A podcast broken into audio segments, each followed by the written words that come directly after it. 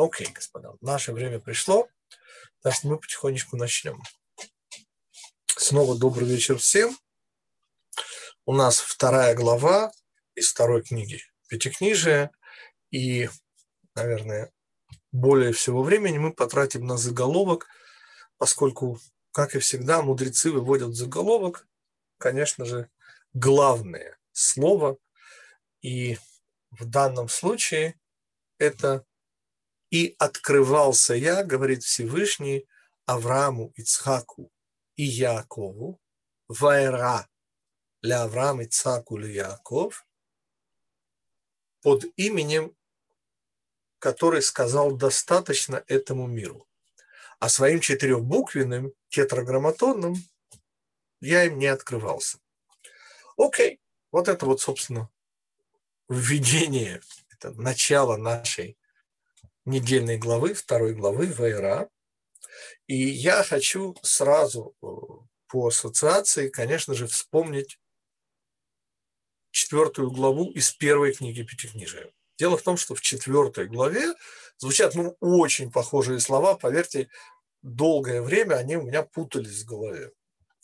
Вайера, так называется четвертая глава из первой книги. Помните, и открылся Всевышний, это сразу после обрезания, помните, на третий день сидит Авраам, вот, солнышко припекает, ибо Всевышний э, хочет спасти, в кавычках, нашего праца от гостей и множество, множество, множество всего, что там сказано. Но меня сейчас интересует только само слово. Так вот, в нашей главе сказано в прошлом времени. «И открывался я», говорит Всевышний, Аврааму, Ицхаку и Якову в рамках этого мира, потому что имя, которое сказал этому миру достаточно, это, конечно же, границы, это рамки нашего мира. А вот в той недельной главе написано и открылся, что ж мы, и открылся Всевышний Аврааму. И сразу же ну, вопрос, простите, не понял. Да вот же, я только что вам процитировал, простите, четвертую главу первой книги Пятикнижия, где Всевышний в кавычках в натуре раскрывается. Раскрывается четырехбуквенным именем единственный раз. И ровно так же есть у Ицхака раскрытие Всевышнего на уровне четырехбуквенного имени. И ровно так же у, и у Якова, конечно же. К Якову Всевышний обращается через четырехбуквенное имя. И, и, и естественный вопрос, простите, так что ж тут Всевышний говорит? То есть как это? Я открывался в рамках этого мира, в рамках имени Шин Дали Дьют. Те, кто помнит замечательный комментарий 3,14. Вот это рамки нашего мира, кривизна нашего мира, конечность нашего мира, ограниченность нашего мира. Есть целый комментарий. Но, что нам сейчас важно – ну это, простите, ну это не сходится, ну как же, Всевышний же открывался и, и четырехбуквенным именем, конечно же.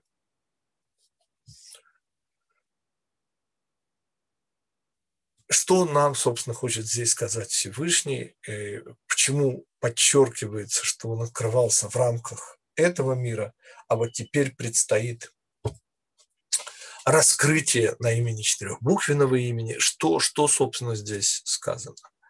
И, конечно же, постараемся, продолжая тему предыдущей главы, ласковые имена евреев, сказать, что, по всей видимости, вот это принципиальнейшее отличие связано с раскрытием высочайшей личности, это может быть Авраам, Ицхак, Яков, ветви, сейчас не принципиально, пророческое раскрытие, и раскрытием всему Израилю. Вот, по всей видимости, об этом идет речь. И тогда все становится более-менее понятно. Дело в том, что когда раскрытие происходит пророку, пусть самого высокого уровня, но пророку, то, как вы понимаете, этому пророку вот это раскрытие еще нужно как-то передать людям. А если не считать нашего учителя Моше, то любой пророк передает то, что получено от Всевышнего, своими словами. Нет, это, конечно же, информация адекватное, полученное напрямую от Всевышнего, но слог, но словарный запас – это словарный запас пророка. В этом принципиальное отличие нашего учителя Моше, и где-нибудь там дальше, когда мы дойдем до пятой главы дарования Торы, там мы, конечно, вспомним о особенности нашего учителя Моше как пророка, почему его называют отцом всех пророков. Но мы сейчас говорим следующее. О чем наша глава повествует? И ответ наша глава – это, конечно же, начало ударов по искривленной Мицраем реальности. Вот то-то самое исправление вот этих превратных, сознательно искривленных э, Египтом представлений людей о реальности. Вот эта пресловутая независимость. Вот ты создал и отдал нам, и теперь мы вольны поступать так или иначе. Вот это искажение начинает исправляться, и в нашей э, главе семь первых ударов по Египту. Семь первых вот этих вот исправлений, выравниваний вот этой кривости. Ну, число 7 сразу настраивает на 7 сферот, конечно же. Но главный вывод, который мы можем сделать прямо из слов Всевышнего, что открывался Аврааму, Ицаку и Якову, вопреки ну, сказанному в Торе. Ну, конечно же, Всевышний открывался и не только им, но и ветвям, и Йосефу, конечно же, и именем четырехбуквенным. То есть здесь нет ничего такого. Э, четырехбуквенное имя Всевышнего, оно, конечно же, всеохватывающее, но тем не менее предназначенное вовсе не только для Израиля, но и для пророков. Тогда что же нам хочет сказать Всевышний? И ответ он невероятный. Предстоит Синайское откровение. Да, до Синайского откровения еще надо дойти, но предстоят удары по Египту.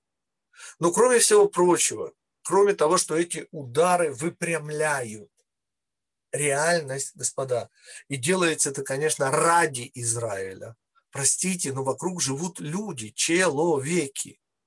И Бог бы с ними, с этими египтянами, но есть еще человеки в мире, кроме и известно, и очевидно, и понятно, то есть известно из традиции, но кроме того очевидно и понятно, что такого глобального уровня чудеса, естественно, не оставляет никого равнодушным.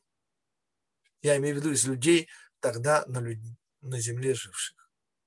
И вот кроме всего прочего, что, собственно, происходит? Происходит переход от личности к социуму. И если раскрытие Всевышнему, самого высокого уровня пророку. Снова я не считаю только всего одного из отца всех пророков, нашего учителя Муше, с ним совершенно отдельная история. Но все остальные пророки, самые при самые высокие, еврейские и нееврейские. Бельам, как вы помните, имел пророческий уровень такой же, как у нашего учителя Муше. При том, что была, конечно же, разница бесконечная между ними, но это дальше. А вот сейчас нам важно говорит Всевышний удивительную вещь, что раскрытие одному человеку индивидуальности, оно не меняет мир. Ну, согласитесь. Оно, конечно, меняет человека, которому раскрылся Всевышний. Правда, Бельам дает удивительное доказательство, что и с этим человек может справиться. То есть, даже имея вот это раскрытие Всевышнего, человек по сути, может выбрать зло, даже в этом случае. Да и фараон, собственно, тому свидетельство. Но мы сейчас не про фараона и не про Бельама. Мы сейчас о чем? Что предстоит на Синае? Чем Синай принципиально отличается от всего, что открывалось нашим працам, которые выше просто не бывает? И ответ, он, конечно, невероятный. Там на Синае практически раскрывается истина таком полном объеме, что понятно, что кроме нее уже нет места ни для чего, ни для каких иллюзий, ни для какой субъективности. И вот это принципиальное отличие человека и толпы, народа, социума. Мы сейчас говорим о разных уровнях восприятия, мы говорим сейчас о том, что предстоит раскрытие на уровне, которого не было у Авраама, Ицака и Якова. Не потому не было, что, не дай Бог, у них был недостаточный духовный уровень. Вовсе нет. А потому что это раскрытие, оно не внутри человека, а раскрытие происходит внутри вообще мира. Потому мне так и важны вот эти непосторонние зрители, даже не египтяне, а все жившие в тот момент в мире. Все они, естественно, чувствовали в соответствии с духовным уровнем. Кто-то больше, кто-то меньше. И понятно, что все это происходит ради Израиля. Но поскольку Всевышний ни капельки, ни капельки ни в каком смысле не ограничен, то, естественно, все происходящее ради Израиля учитывает и каждого человека в отдельности, его выбор, его возможности. И мы сейчас, конечно же, говорим о чем? Что Всевышний раскрывался Аврааму, Ицхаку и Якову в рамках этого мира, то есть не отменяя этого мира. Вот что хочет сказать Всевышний. А предстоит то раскрытие, которое практически отменяет этот мир. Объясним. Господа, вот там, где человеку открывается истина. Эта истина, несомненно, если он человек честный и достаточно сильный, эта истина заставляет его менять свою жизнь в большей, меньшей степени. Это уже зависит от человека. Но там, где истина раскрывается на уровне Синая, то знаете, что обнаруживается? Что нет, нет никого, кроме Бога одного. Я не шучу. И вот такое раскрытие, помните, говорит специально Мидраж, это сказано, вот э, те, кто встречают невесту субботу, то помните шестой, шестое хваление, во время которого мы уже произносим стоя. Там в самом конце как раз и звучат строчки о том, как народы мира прибегают к Бильаму и, и задаются э, вопросом, что э, Всевышний уничтожает мир, делает новый потоп, и ответ Бильама, величайшего из пророков, равного пророческой силе самому учителю Муше, он отвечает, нет, Всевышний дает Тору своему народу. Ну, я как бы с комментариями чуть-чуть, но общий смысл там есть.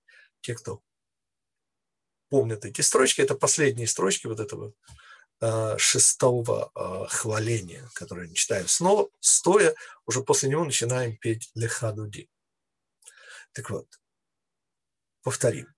Получается, что это не случайное сходство. Да? Вот там, в четвертой главе, Всевышний открывается величайшему из людей, Аврааму, нашему праотцу. Но это раскрытие, оно меняет, несомненно, э, величайшего из людей, добавляет ему и так далее. Не могу ничего сказать, простите, не на уровне. Но окружающий мир, он продолжает быть окружающим миром.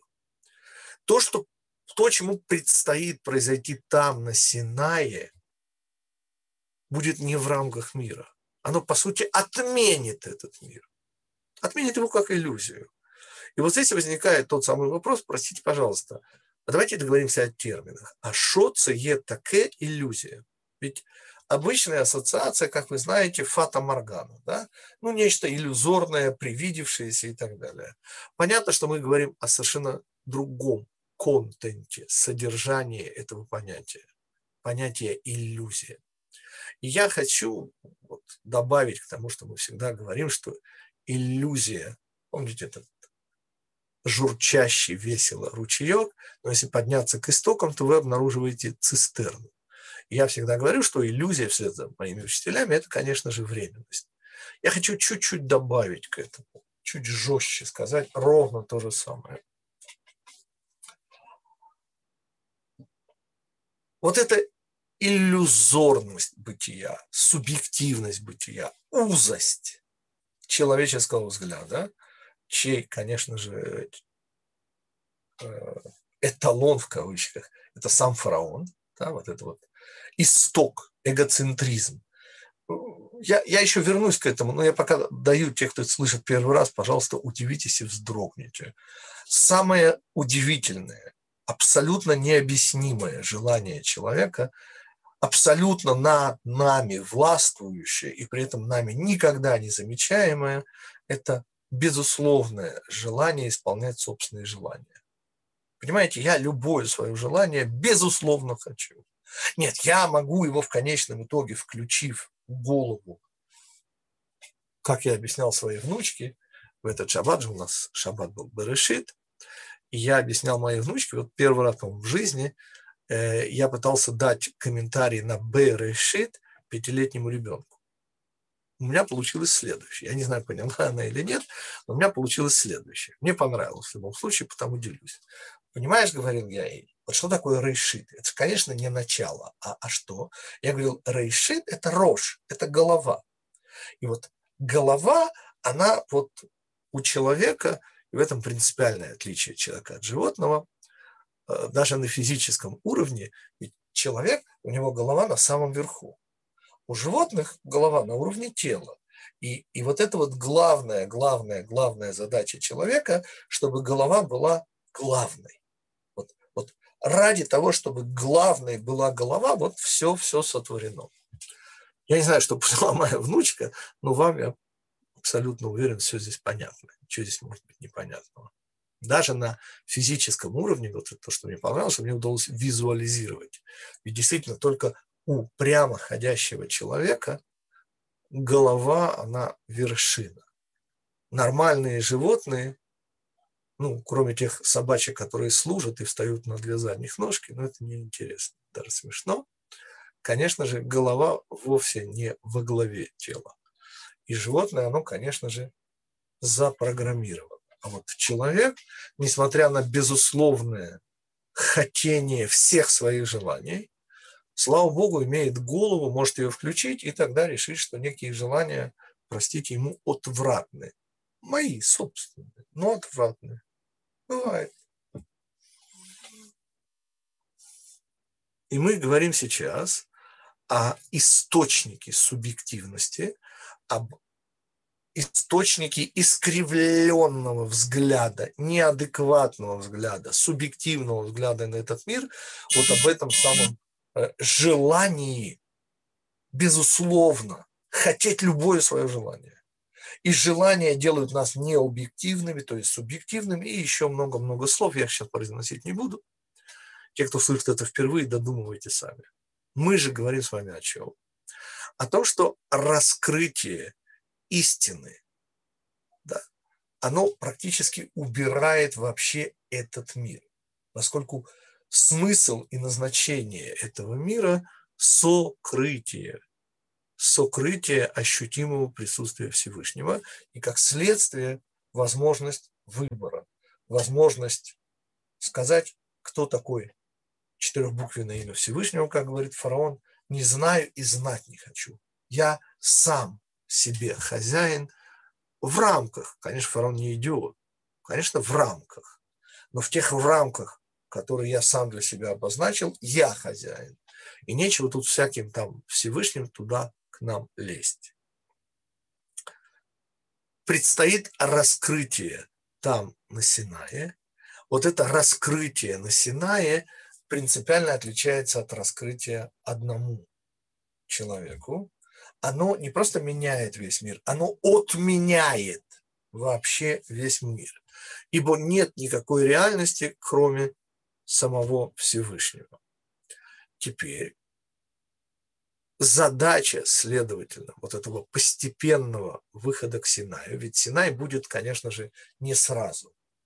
Не как любила говорить моя мама, она выучила это украинское слово, оно ей, видимо, очень нравилось, раптом.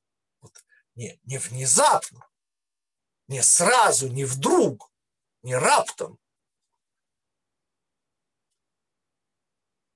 И семь ударов, потом будут еще три высших удара, включая завершающий невероятный первенца, но о нем еще, конечно, у нас будет в следующей главе разговор. Мы говорим сейчас о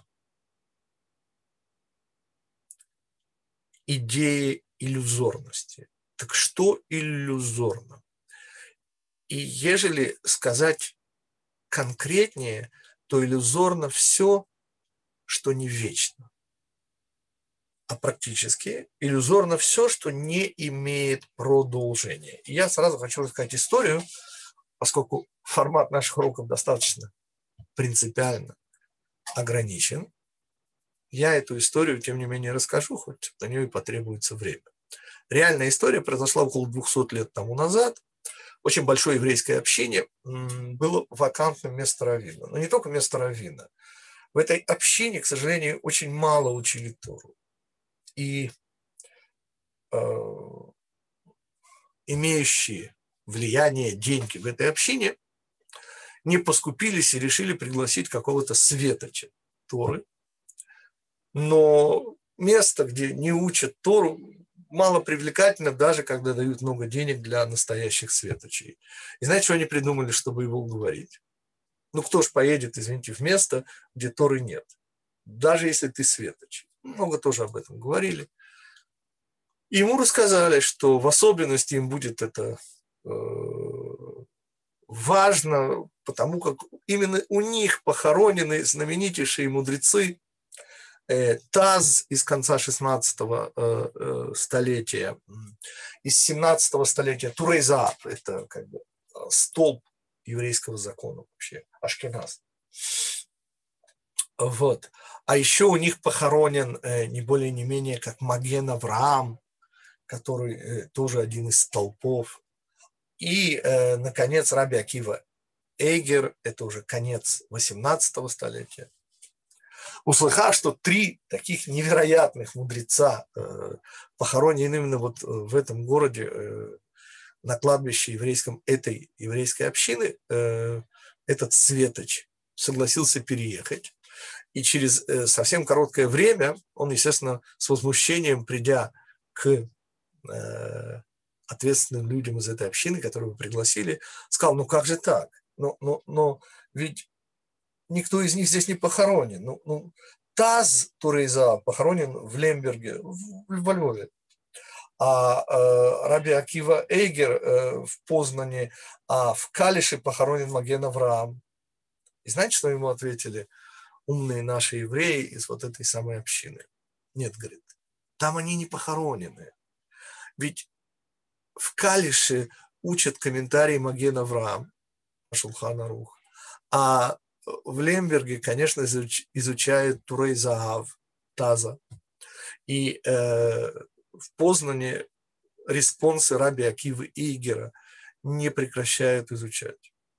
А похоронены они именно у нас. Потому что там, где звучат слова мудреца, он говорит из могилы своей. Там, где говорят слова мудреца, там эти слова – продолжают его жизнь. Да, он лежит, его тело лежит в могиле, но его книги, его слова, они живут и дают ему продолжение. А вот у нас они похоронены, у нас их, говорит, никто не учит. Этот раввин остался, и, слава богу, там тоже начали звучать вот и они перестали быть похоронены вот в этой самой еврейской общине. О чем это далеко не басня. На первый взгляд, это, конечно же, идея продолжения. Все, что имеет продолжение. И слова, что открывался я Аврааму, Ицхаку и Якову вот в рамках этого мира, кажутся немножко, ну, как сказать, вот видите, Аврааму, Ицхаку и Якову, вот, а вот мы, а вот не дай Бог. На самом деле Всевышний делает высочайший, величайший комплимент Аврааму, Ицхаку и Якову. Ведь только благодаря тому, что мы продолжаем Авраама, Ицака и Якова, и мое вслед за мудрецами, э, моя картинка – это, конечно, карлик на плечах великана. Только благодаря тому, что мы стоим у них на плечах. Вот только благодаря тому, что Израиль продолжает Авраама, Ицака и Якова, и произойдет Синайское откровение. И вот это и есть идея жизни, вечности, продолжения, реальности, не иллюзорности. Потому что когда человек лежит в могиле, понимаете, там тело. А, а человек не может лежать в могиле, если его слова продолжают звучать. из других уст. Это сейчас.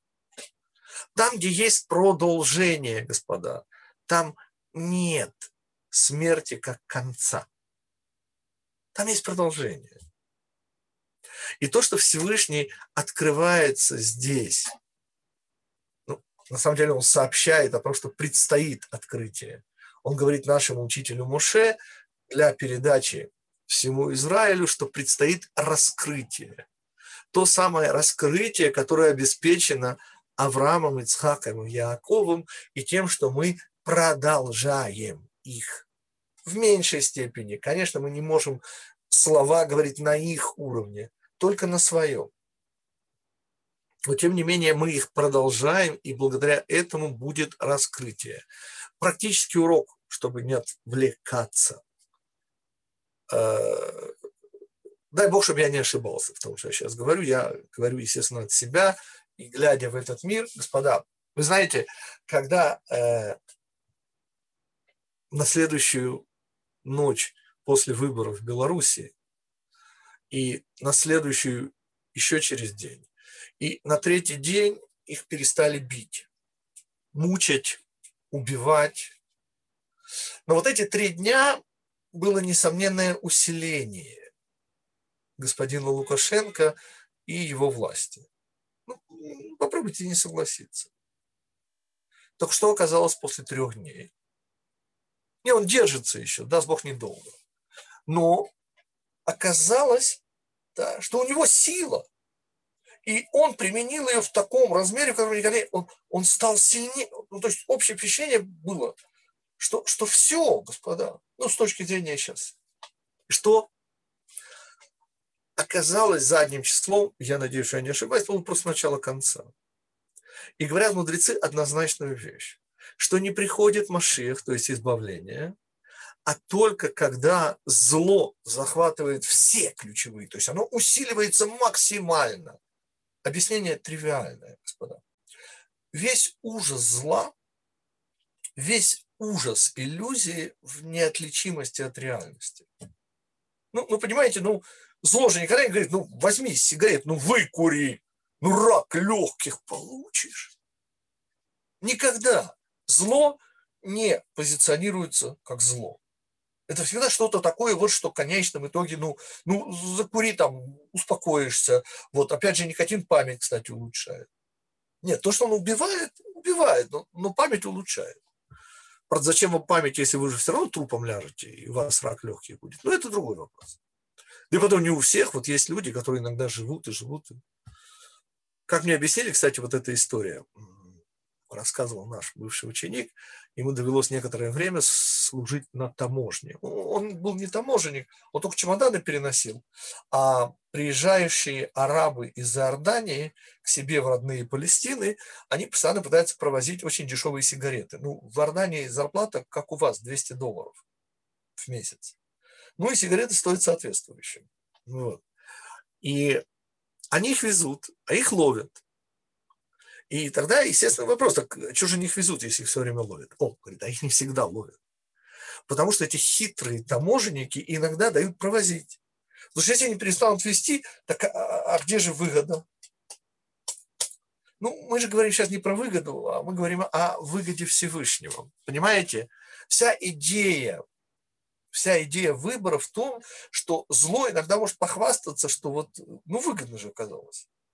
Ну, провез. А то, что таможенники прекрасно понимают, кто везет, и иногда дают провозить, чтобы они не перестали провозить, ну, додумывайте сами, у нас нет времени. Я же бегу куда? Мы выяснили сейчас невероятную по силе вещь, что оказывается, и открывался я, говорит Всевышний, Аврааму, Ицаку Якову, это величайший комплимент. Потому что вот это открытие в рамках этого мира, это и есть то, на чем мы основываемся, стоя у Синая, то, благодаря чему и произойдет раскрытие реальности, которая уберет все и всяческие иллюзии. Слова Авраама, Ицака и Якова, пусть в меньшей степени, пусть в узком, но все-таки продолжающие звучать, продолжение Авраама, Ицака и Якова – это реальность, которая позволяет раскрыться большой реальности. И что? А вы же, это же ответ. Помните, предыдущая глава заканчивается невероятными словами. «Зачем ты меня послал?» – говорит наш учитель Муше Всевышнему. А то он, бедно, не знает, наш учитель Муше, которому Всевышний раскрыл весь замысел. У, кос... у куста, который горит, но не сгорает. И зачем, продолжает Муше, сделал ты плохо, хуже этому народу? Совершенно, на первый взгляд, страшный вопрос. Ответ же какой? А мы его сейчас дали, понимаете? Вот это первая ночь после выборов, вторая ночь после выборов в Беларуси было очевидное усиление власти Лукашенко. Лукашенко просто отыгрался на людях. Пытки, э, мучения, смерть. И, и казалось, господа, вы же знаете, что когда кажется, что надо делать, продолжать Авраама, Ицхака и Иакова. И вот это усиление реальности Египта, то есть усиление зла. Вот там, где ведь что сделало протест дальнейший настолько успешным? Вот эти пытки. Когда люди услышали, увидели этот ужас, то не смогли вытерпеть просто. И на улице вышли уже не тысячи людей, а сотни тысяч. Мы говорим сейчас о величайшей практической совершенно вещи. Оказывается, нельзя отчаиваться, и усиление зла в отдельно взятой стране, во всем мире, это свидетельство того, что эта реальность заканчивается. Зло страшное, самое страшное зло, это то, которое добренькое. Понимаете, пока Лукашенко был батькой, вот, вот это еще могло вот это было ужасно. А когда он стал вот этим вот отъявленным, ничем не прикрытым мерзавцем, очень сильным, очень сильным, господа, вот, вот тогда это конец. Он политический труп. Тут сомнений быть не может. Но именно вот эта сила, неприкрытая сила, неприкрытое зло сделала его трупом. И, и потому нельзя отчаиваться. Ни в коем случае. В этом мире никогда еще один важнейший э, вопрос я обнаружил. Я, я не знаю, что, как это, зовут этого мудреца, я его даже не нашел в интернете. Значит, э, у меня есть название его комментария, но я его не смог найти, простите. Но вопрос мне очень-очень понравился. Мы же только что сказали, и в этом назначение этой главы, что вот эти семь ударов, которые есть основной сюжет этой главы, раскрытие Всевышнего, то, что приведет в конечном итоге к исходу из Мицраем и к раскрытию Всевышнего на Синае. Вот здесь это начинается. И если до сих пор Всевышний раскрывался на уровне одного человека, то теперь произойдет раскрытие на уровне всего мира, всего Израиля. А это принципиальная разница. И мы сказали, что величайший комплимент Аврааму, Ицаку и Якову сказано здесь, что вот именно раскрытие, бывшее у Авраама, Ицака и Якова. Да, конечно, на уровне четырехбуквенного имени, но в рамках этого мира. Вот это раскрытие – это залог.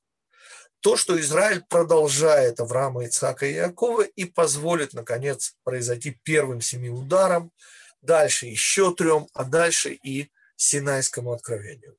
И вот здесь вот этот еврей задает потрясающий сильный вопрос. Простите, но сказано у наших мудрецов «Сияге лехохма штика».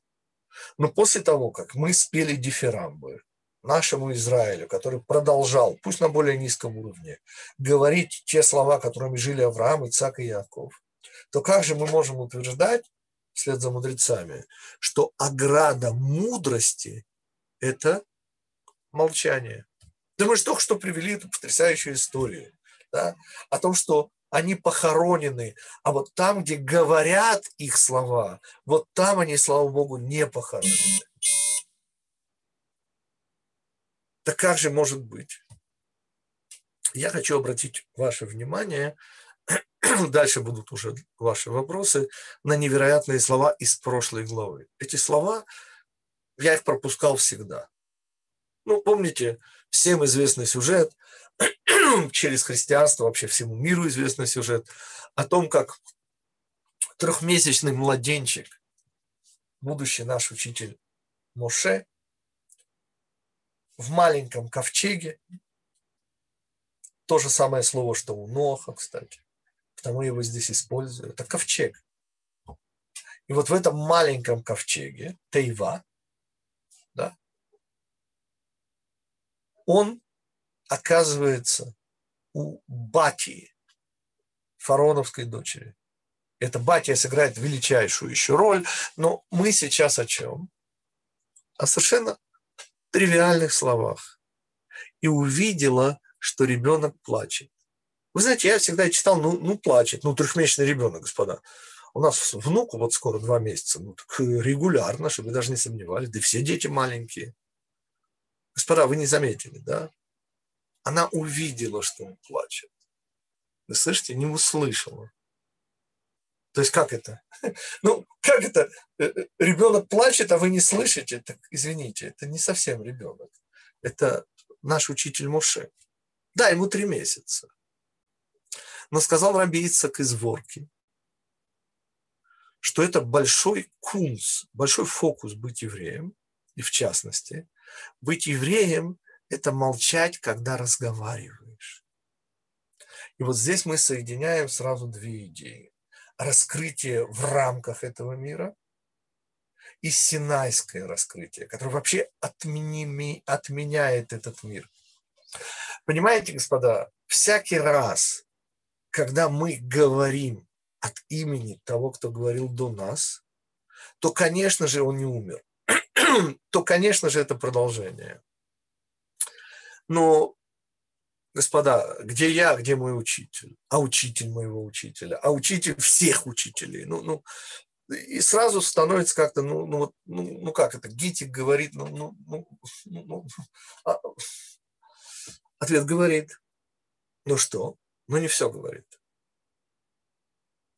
Не, даже не все, что знает, а знает-то мало.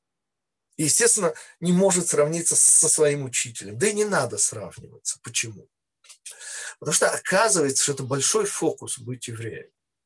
Быть евреем, понимаете, это молчать, когда ты говоришь. Молчать, когда ты говоришь, это значит вмещать бесконечное в конечное. Это уже как домашнее задание. Господа, еще раз повторим, с чего мы начали, вот сейчас мы завершаем. Первые слова говорит Всевышний. И открывался я, говорит Всевышний, первое лицо, Аврааму, Ицхаку и Якову в рамках этого мира. И мы удивились, ну как же так? Простите, можете открыть, посмотреть пятикнижие. И Аврааму, и Ицхаку, и Якову был тетраграмматон. Всевышний обращался с помощью четырехбуквенного имени.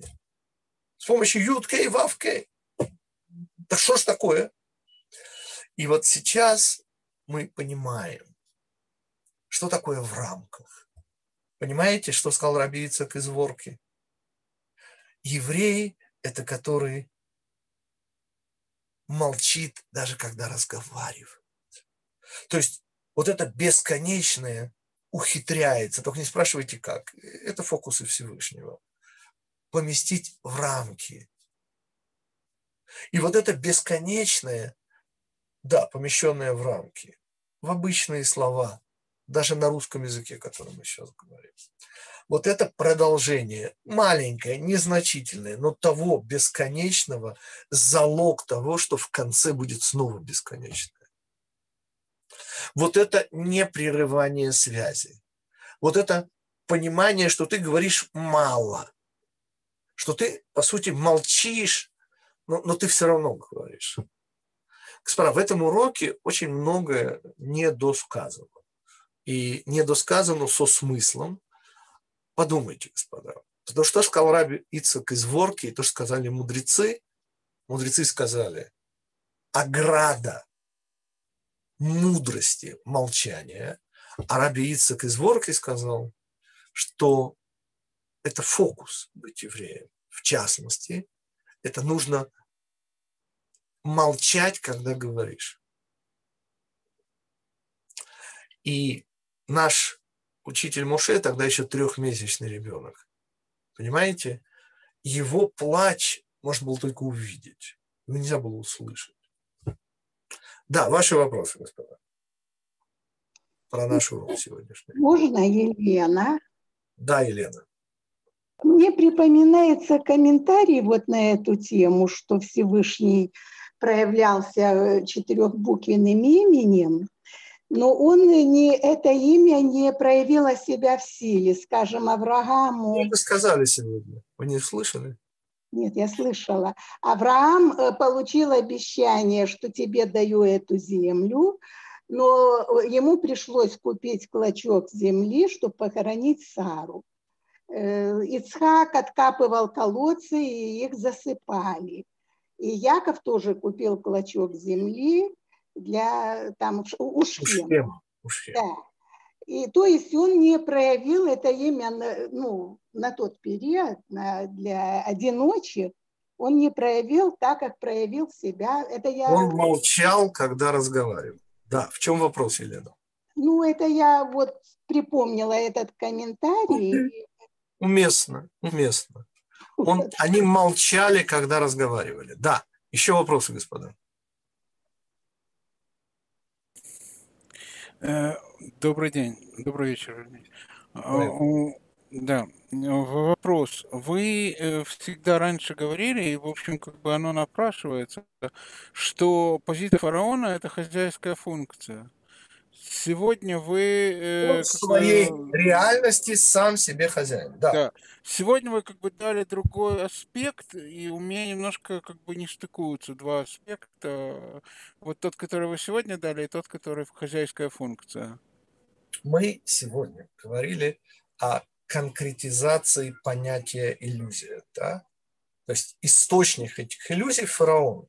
Да, конечно. А смысл как оно стыкуется, чем платят за хозяйское вот ощущение, хозяйскую функцию, отрезанностью от реальности. Это не продолжение. Там, где вы сами себя сделали, вы, простите, никого не продолжаете. И вас даже не жалко. Знаете, почему вас не жалко? Так вас нет. Если вы сами себя сделали, понимаете, если вас нашли в капусте, так вас ну нет. Да. Ну а да. чего вас жалеть? Или ну, если да, вас аист принес, так чего же вас жалеть? Вы же никого не продолжаете. Не, ну если аист принес, я все-таки хотя бы аиста наследую, если в капусте. Ну, я не думаю. По крайней мере, когда детям это рассказывают, вовсе не имеют в виду, что они наследники аиста. Да, еще вопрос. Да, Рэм Михаил, есть вопрос, Мейер из Харькова. Да, Мейер. Есть у меня такой вопрос. Зачем тогда говорить, если тебя не слышно? Зачем ты открываешь свой рот, если тебя не слышно? Ну, во-первых, я, я про себя, хорошо? Ну. А, вот я открываю свой рот, и передо мной сидит незнакомая. Хорошо с вами, да? Вас-то я знаю. А сидит совершенно незнакомая аудитория. И я открываю свой рот и говорю. Бывает, к сожалению, и на старуху, как сказала, помните, как сказал Костя, Коля Остенбакен, через три месяца после женитьбы на польской красавице, подруги детства Остапа Бендера, они оба, э, польской красавице Инги Зайонц, помните, и на старуху бывает проруха. И все бывшие молодожены э, понимают, что сказал Коля Остенбакен. Так вот, э, о чем идет речь? Что, к сожалению, в моей практике были случаи, когда я честно давал урок, и, и мне честно казалось, я же всегда ориентируюсь на глаза, Потому, к сожалению, Zoom – это Zoom. Спасибо, что он есть, но хотелось бы все-таки лично встречаться. Так что я хочу сказать. И, к сожалению, были проколы в моей практике.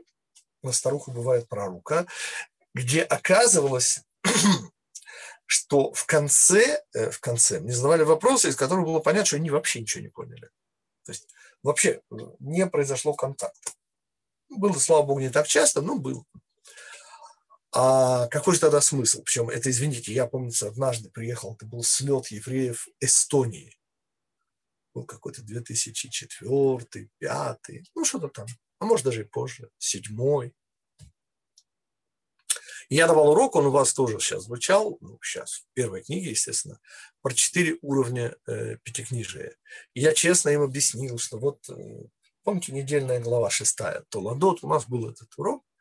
С моей точки зрения, он весьма доступный. Ну как? Как всегда у Гитика. Конечно, надо сидеть, надо слушать, надо думать, надо э, быть сконцентрированным. Ну, что делать? Поймите, а вы никогда на уроке не слышали доказательства теоремы? Какой-нибудь геометрической теоремы из какого-нибудь седьмого класса. Не бог весть. Но если вы э, выключались на какой-то момент, то, простите, как доказана теорема, вы уже восстановить не могли. Ну, это у Китика есть такой недостаток или достоинство, как для кого. Мы о чем? Всякий раз, когда мы говорим пожалуйста, это практический совет. Не забывайте, что вы еще и молчите в этот момент. Вы не все говорите. И вот это молчание, да, вот это осознание того, что ты ограничен. А иногда тебе об этом напоминают, у тебя нет контакта с человеком, вот тебе казалось, а на самом деле тебе казалось не забывайте, что, что мы, к сожалению, все, что мы можем, это то, что мы можем. Но то, что мы можем, мы должны. Поймут, не поймут. Поймите, я всегда говорю, что я на своем уроке да, получаю больше всех. А вы на своих уроках. Потому у вас должны быть ваши. Не обязательно слушатели. Один достаточно. Но один должен быть. Потому что есть, снова повторяю, из своего личного опыта и полученного от моих учителей, есть один способ выучить Тору, преподавать ее. Не, не здесь, а другой способ. Да, так что вот это вот ответ. То есть молчите, не забывайте об этом, что вы молчите на самом деле, когда вы говорите тоже. Да, еще вопросы. Рам Хорошо. Да. Есть если честно говоря, я понял то, что вы сейчас ответили с таким образом, что э, вследствие свой, своей нехватки, неполноценности моя... Не, не надо говорить неполноценности. Ну, ограниченности. Ограниченности, да. Но, но, но, извините, учитель Маше плачет, и его не слышат, его только видят. Я, я вот пытаюсь одно к другому сопоставить, меня понятно, а вот с учителем мне непонятно. Вы вспомните Короха и всех глав синедрионов, которые за ним пошли. Ну, при всем уважении к Хороху, к его невероятный там потенциал, я все понимаю, вовсе не ординарный и так далее. Но, но, господа, против кого он пошел? Он не пошел против Моше, но он позволил капельку усомниться.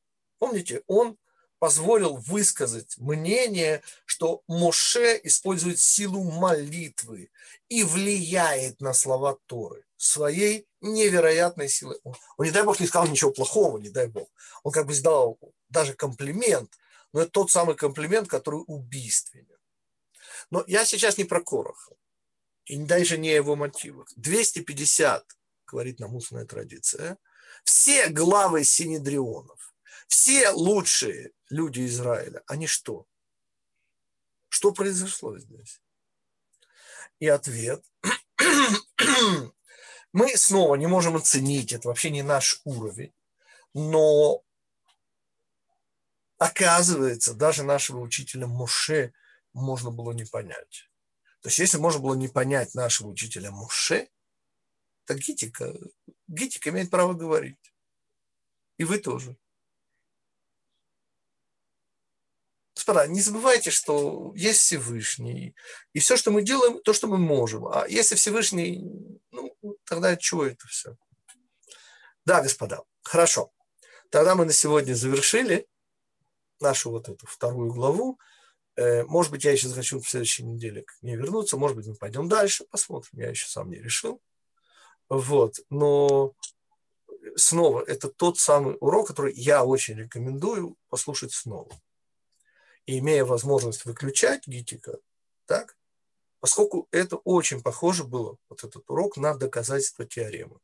Не очень тяжелый. Седьмой класс геометрии, планиметрия. Да. Не бог весть. Просто имея возможность, переслушайте, останавливайтесь и думайте. Всего всем самого хорошего, хорошего месяца. У нас начинается месяц, начался уже вчера, сегодня продолжается, да, первое число месяца Мархишвана. Да, слушаю. Да, Лея. Э, напомните, пожалуйста, что да. в Израиле переводят время. Я не знаю, Лея. где как. Да, господа. У нас через неделю, вот как раз между шаббатом и воскресеньем, на один час назад переведут часы. Так что израильское время будет ровно тоже 19.00, но те, у кого часы не переводят, это будет 18.00 по сегодняшнему вашему времени. Ну, как израильское время, вот которое будет называться 19, оно на самом деле вот сегодняшнее 18 в Израиле. Часы переведут на один час назад, начнется зимний. То есть, по сути, э, вот это добавочный час отменится. И...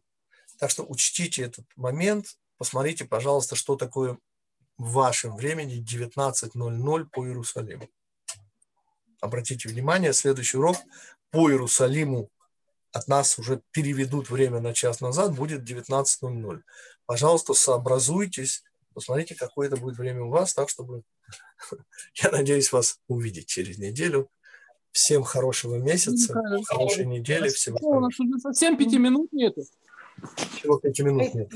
Спасибо. У нас следующий урок. У кого есть силы и здоровье, в 20.30 у нас урок следующий. Так что мы там, не, не поверите, немножко даже поговорим про Берешит. Да, мы поверите, поговорим ровно про два имени. Ну, правда, там будет не имя Шиндалитил, там будет имя Элуким. Но мы поговорим сейчас там про два имени. Четырехбуквенное и Элуким. А вопрос так, можно будет задать? Да, да, конечно, конечно. Так что у нас заранее, извиняюсь, будет очень мало времени на Кабалу, но капельку мы получим и Кабалу, но в основном поговорим про Берешит. Тогда можно сейчас вопрос, а, а, а вы его ответ подготовите. Давай, давай. У меня вопрос следующий. Названо, что сотворил свет и назвал его днем. Да. Потом говорится, что до этого была тьма, и тьма названа ночью. Да. А потом говорится, и был вечер, было утро, день один. Да. А потом дальше говорится, что солнце и луна, солнце, чтобы царствовать днем, а луна, чтобы царствовать ночью. Да.